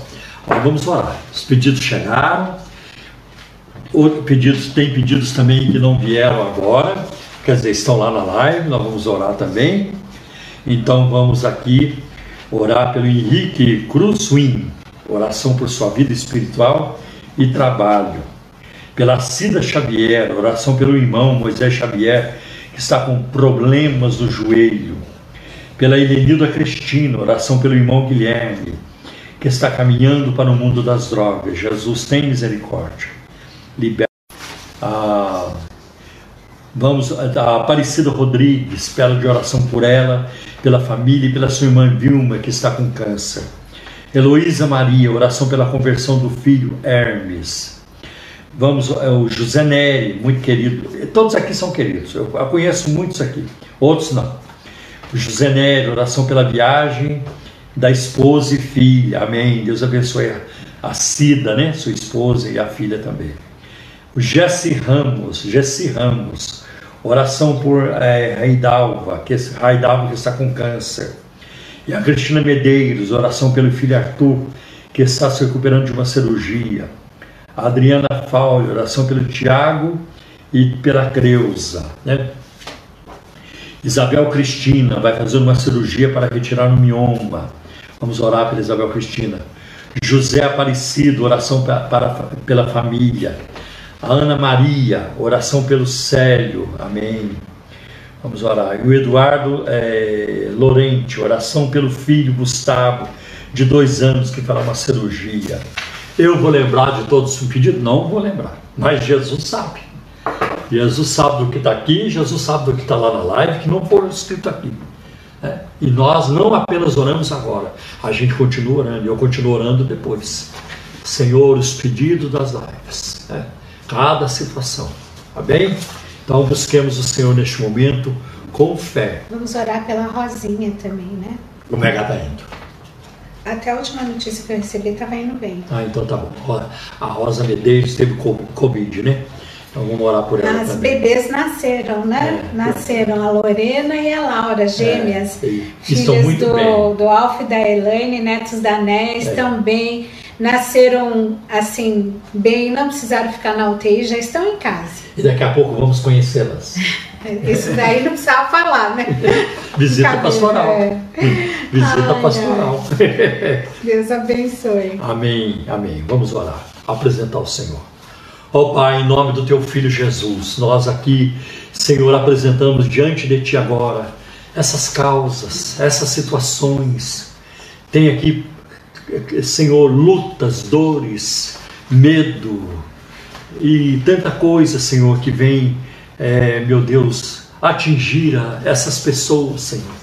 Eu peço em nome de Jesus, teu Filho amado e nosso divino intercessor, que o Senhor venha, Senhor, agora agir, enviar um milagre tão necessário na vida dessas pessoas, Senhor. Um milagre que elas necessitam de Ti.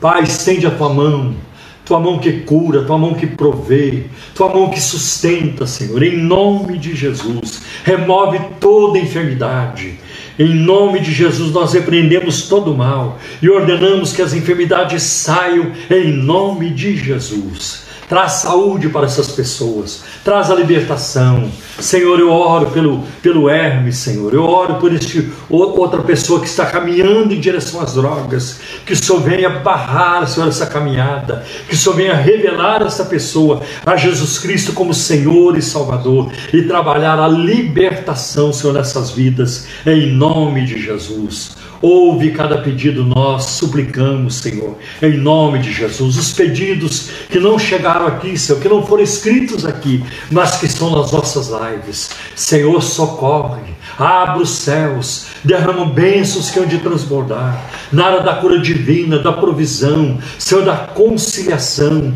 né? Senhor, na área das, da família, familiar, os casais, os filhos, Senhor, e na área da salvação, salva os perdidos, Senhor. Nós te pedimos em nome de Jesus. Pai, eu também quero pedir a tua bênção sobre o Brasil, a nossa nação. Tem misericórdia do Brasil.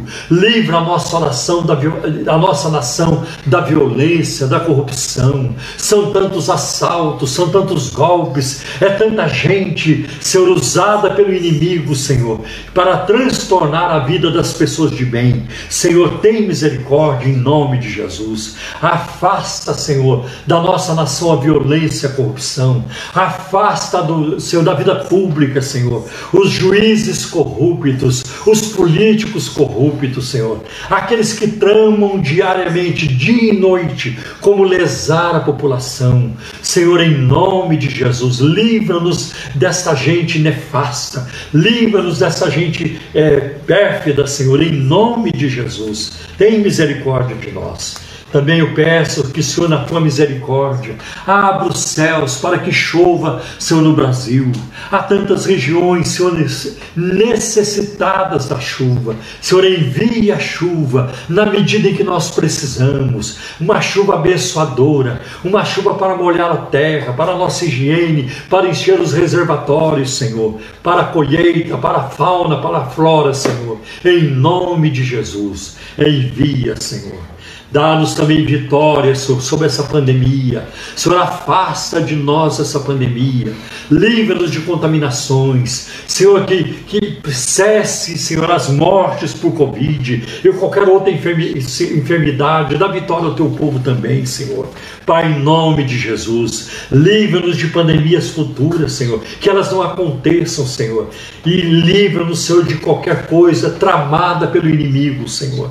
Em nome de Jesus, nós te pedimos. Senhor, abençoa-nos em tudo. Dá-nos uma noite de paz, uma noite tranquila, Senhor. Nós te pedimos, Senhor, em nome de Jesus. Amém. Deus abençoe. Recebam a benção. Que a graça de nosso Senhor e Salvador Jesus Cristo, que o amor de Deus, o nosso eterno Pai, que a comunhão e a consolação do Espírito Santo seja com todos vocês, hoje e para todos sempre. Amém. Programa Um Toque de Deus. Um Toque de Deus. Igreja Cristã da Trindade. Telefone 0 Operadora 11 3539 5919. Site www.ictrindade.com.br. Acabamos de apresentar programa Um Toque de Deus. Oferecimento Igreja Cristã da Trindade. Endereço Avenida Fagundes Filho, número 55, ao lado da estação do metrô São Judas. Um Toque de Deus. Apresentação Pastor Paulo Romeiro.